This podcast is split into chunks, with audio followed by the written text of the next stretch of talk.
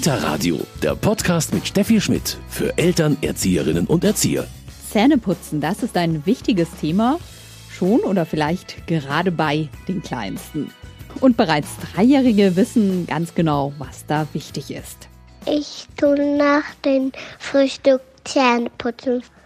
Ich tue gerade selber putzen, die Mama tut nachputzen. Ich habe ein elektrisches Zahnbürste. Meine Zahnbürste sieht gut aus, weil ich die so liebe. Ich kann das schon alleine Zähne putzen. Ich keine Leiche habe. Deshalb putze ich Zähne.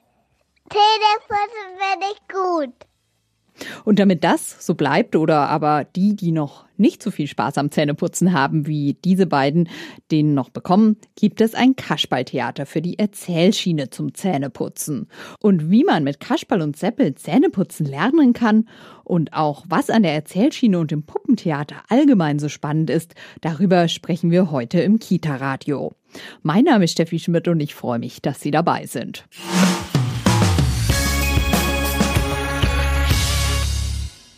Zähneputzen lernen mit Seppel, darüber sprechen wir heute hier im Kita-Radio. Und zwar rede ich dazu mit Ulrike Münch. Sie hat sich dem Puppentheater verschrieben und sie hat ein Theater entwickelt zum Seppel und dem Zähneputzen. Das ist ein Theater für die Erzählschiene, oder, Frau Münch? Ja, genau, das ist für die Erzählschiene.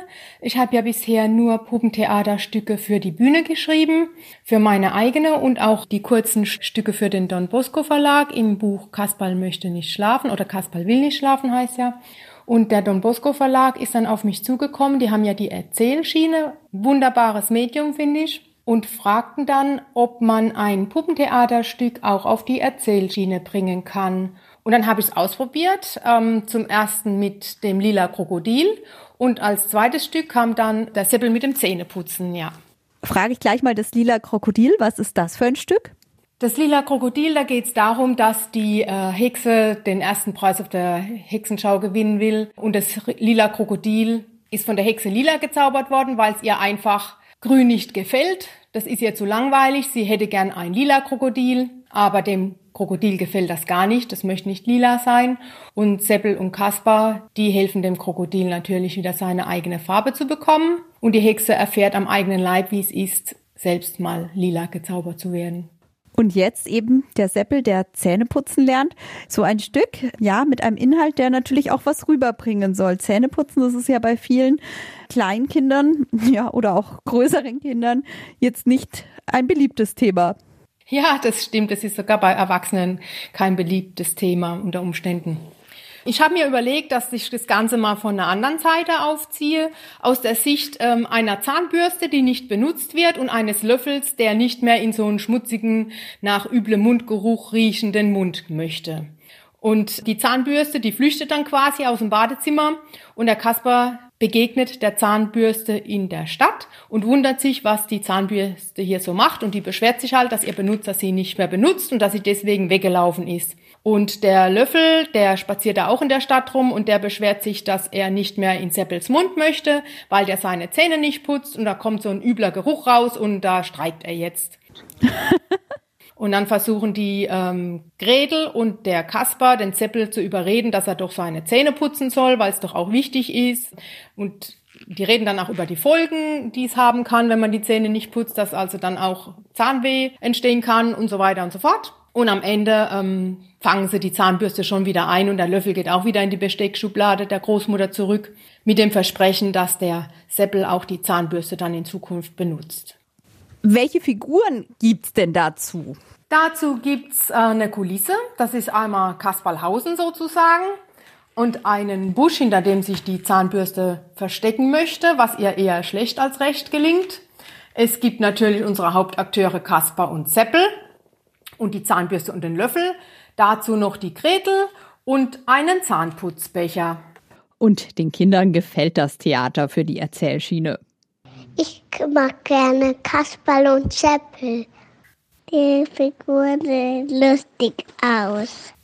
Seppel und Kasper finde ich gut und auch die Zahnpasta und den Baum.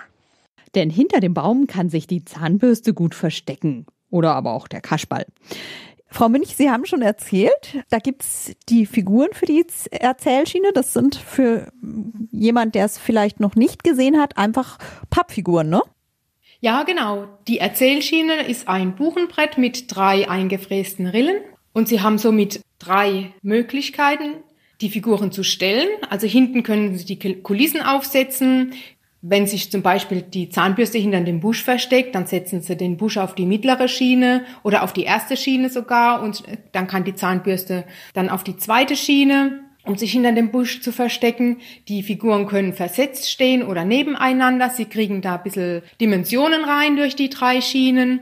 Und es ist ganz einfach zu handhaben. Sie können die kleine Schiene und die Figuren mit dem ähm, Heft in dem das Stück und die Anleitungen stehen, einfach mitnehmen und einpacken. Sie brauchen nicht groß was aufzubauen. Beim Puppentheater ist ja doch schon ein bisschen mehr Aufwand nötig, obwohl manchmal auch die Couch reicht oder eine Decke und der Fantasie sind ja da keine Grenzen gesetzt. Ja, und dann ähm, spielt man das Stück im Kindergarten oder auch ja zu Hause erstmal für die Kinder. So ist es, so ist es. Es ist eine Anleitung dabei mit dem Text, denn die Puppen sprechen, die Figuren sprechen versehen ist und gleichzeitig gibt es aber auch noch Anleitung genau, wo man wann welche Figur platziert auf der Schiene. Und am besten ist natürlich, wenn man noch viel Spielraum für Individualität lässt, sodass die Kinder mitgestalten können. Man kann ja auch fragen, was hättet ihr jetzt anstelle der Zahnbürste getan? Was denkt ihr, was der Löffel tun wird oder so? Und dann kann man das Spiel auch schön mit den Kindern gemeinsam aufbauen. Also das soll auf jeden Fall interaktiv sein. Ja, das wäre wünschenswert. Und dann können die Kinder auch weiterspielen damit. Ja, natürlich. Die können ja eigene Stücke damit entwickeln, ähm, Ideen vorbringen. Dem sind keine Grenzen gesetzt, was sie damit machen. Und dann fördert es nicht nur den gesundheitlichen Aspekt, das Zähneputzen, dass man dann vielleicht aus einer anderen Sicht einmal lernt, sondern ja, auch sprachlich wird da ganz viel getan. Ja, auf jeden Fall. Und es ist für die Kinder schön zu sehen, dass sie auch was bewirken können. Das ist im großen Puppentheater ja ganz genauso. Das ist der große Unterschied zur äh, Berieselung, äh, wenn, wenn sie jetzt vom PC oder vom Fernseher sitzen. Die Puppen oder die Figuren, die reagieren dann auf die Kinder und sie sehen, sie können was bewirken. Und das ist schön zu sehen, wie viel Fantasie die Kinder dann entwickeln, welche Ideen die Kinder haben, auf die sie als Erwachsener unter Umständen gar nicht kommen würden. Jetzt haben Sie sehr viel Erfahrung. Sie haben selbst ein Puppentheater. Ja, ich habe ein Puppentheater 2001 gegründet in Hockenheim, die kleine Kasperbühne. Die hätte jetzt dieses Jahr am 10. April ihr 20-jähriges Bestehen. Durch die Pandemie musste ich es leider schließen, da außer Spesen nichts gewesen. Und ähm, das überlebt so ein kleines Puppentheater halt schwer. Hm, ja, traurig. Ja, aber ich bin noch bei der Polizeipuppenbühne hier im Kreis Bergstraße tätig. Also das Puppenspiel ist mir nicht ganz verloren gegangen. Was ist denn wichtig als Puppenspieler? Also ich meine, Sie haben gesagt, Sie haben es 2001 gestartet. Wie kamen Sie zu der Leidenschaft? Und ja, was, was übt man sich da auch so ein über die Zeit? Also wichtig ist erst einmal, dass man die Liebe zu dem Puppenspiel hat und mit Enthusiasmus hinter der Bühne steht dass man die Kinder versteht, dass man die Fähigkeit hat, auf die Kinder auch schnell zu reagieren, dass einem schnell die äh, Wechsel einfallen, was man draus machen könnte aus den Zurufen. Und dass man aber trotzdem immer wieder zum roten Faden des Stücks zurück, zurückfindet, weil manchmal verselbstständigt sich die ganze Geschichte, wenn die Kinder zu enthusiastisch dabei sind. Und da muss man schon gucken, dass man irgendwie die Waage findet zwischen aktiver Mitgestaltung und, oh, wie finde ich wieder zu meinem Thema zurück. Und was fasziniert Sie selbst, Frau Münch, so am Puppenspiel? Dass das lebendig ist. Dass wirklich jedes Stück irgendwie doch anders ist, weil immer wieder anderes Publikum vor der Puppenbühne sitzt. Ja, dass da einfach Leben ist, dass es eine Interaktion ist. Es liegt mir einfach irgendwie im Blut, habe ich das Gefühl.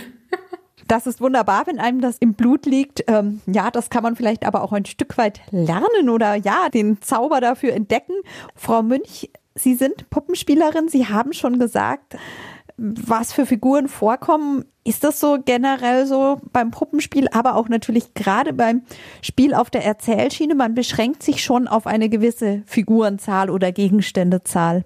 Auf jeden Fall. Und je kleiner die Kinder sind, desto weniger Figuren und desto weniger Requisiten würde ich in ein Puppenspiel mit einfließen lassen. Also das ist ganz wichtig, dass man sich da aufs Wesentliche beschränkt. Ja, und ich muss aber noch sagen, ich bin keine offiziell gelernte Puppenspielerin. Ich habe mir das autodidaktisch beigebracht und habe auf das Publikum reagiert, ähm, wie die auf mein Puppenspiel äh, reagieren. Und das Feedback zeigte mir, dass ich da auf dem richtigen Weg lag. Und meine Stücke, die sollen auch immer lustig und unterhaltsam sein. Also ich ähm, mache mir jetzt keinen Stempel drauf, dass ich immer pädagogisch bin oder ähm, dass da immer ein Zeigefinger dahinter ist. Für mich steht die Unterhaltung und die Freude im Vordergrund. Ist es denn schwieriger, so ein äh, pädagogisches Stück, sag ich mal, wie der Seppel, der Zähneputzen lernt, zu entwickeln? Das ist jetzt schwer zu beantworten. Es in dem Fall ist mir das recht leicht gefallen, wenn alles jetzt pädagogisch sein müsste und ich alles hinterfragen müsste. Ich, ich mache mir schon meine Gedanken darüber, wie das bei den Kindern ankommt und was es bewirkt und wie das dann ähm, auch weiter wirkt bei den Kindern. Das schon, also so ein Stück weit Pädagogik ist da immer dabei. Aber jetzt, dass ich das jetzt so hundertprozentig von der Pädagogik aus entwickle, dass erst die Pädagogik kommt und dann der Spaß, bei mir ist es dann eher umgekehrt. Ich mache erst den Spaß und dann überlege ich, ist es auch pädagogisch wertvoll oder könnte da irgendwie vielleicht was Negatives rauswachsen oder könnte da Probleme entstehen oder wie auch immer. Absolut, das soll ja Spaß machen. Wie ist das bei dem Stück für die Erzählschiene jetzt gewesen mit dem Seppel und dem Zähneputzen? Haben Sie das dann auch mit Kindern ausprobiert? Ja, ich, das ist ja so ähnlich in dem Buch Kasperl will nicht schlafen drin und diese Stücke habe ich alle erprobt vor Kindern dieser Altersgruppe mit Erzieherinnen in Absprache mit denen, ob das ähm, alles so gut ist, ob die das absegnen können aus ihrer Sicht und es hat alles gut geklappt. Und reagieren die Kinder unterschiedlich darauf? Also wahrscheinlich, oder? Ja, ja, auf jeden Fall. Gerade ähm, auf die Puppen. Das wird bei der Erzählschiene etwas anders sein, weil da sehen Sie ja den Puppenspieler hinten dran was vielleicht auch ein bisschen die Ängste nimmt beim einen oder anderen kleinen Kind. Es gibt auch Kinder, die möchten überhaupt nicht ins Kasperltheater rein. Die weinen schon, wenn sie nur eine Puppe sehen.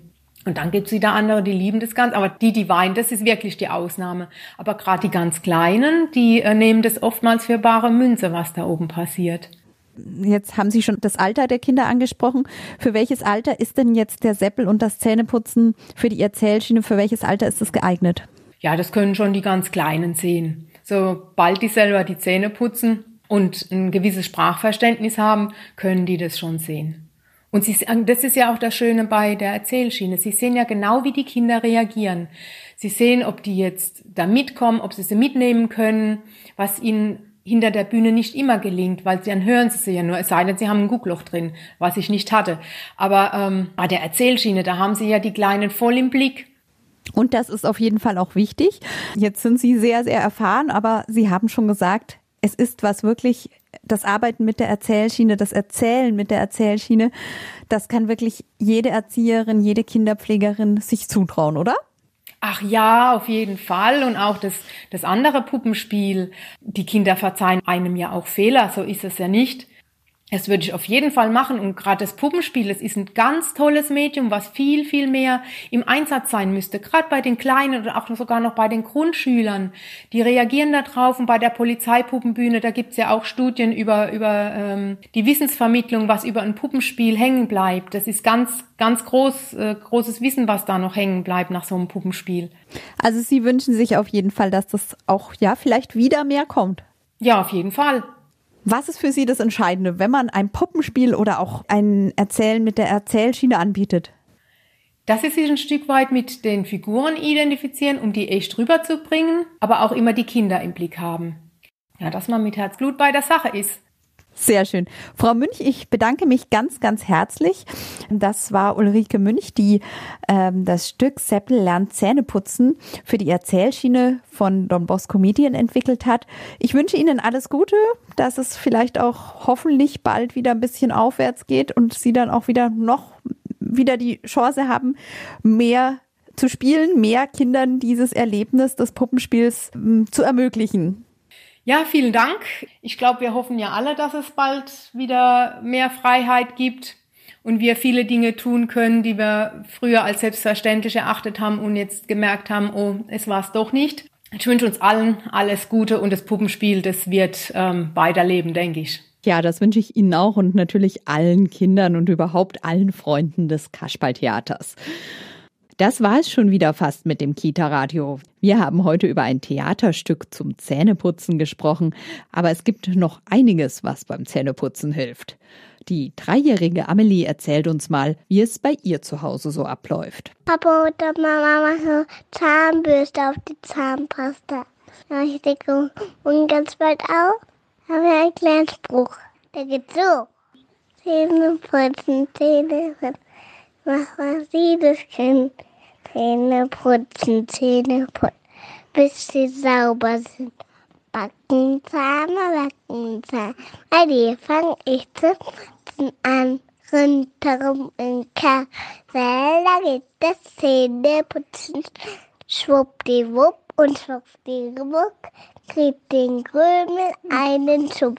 Blitzeblank, blitzeblank, die Zähne sagen vielen Dank. Die Zähne sagen vielen Dank. Ich bedanke mich auch ganz herzlich fürs Zuhören, allerdings nicht, bevor Sie in unserem Medientipp nochmal alle Infos zu unserem Theater bekommen haben. Kita Radio Medientipp.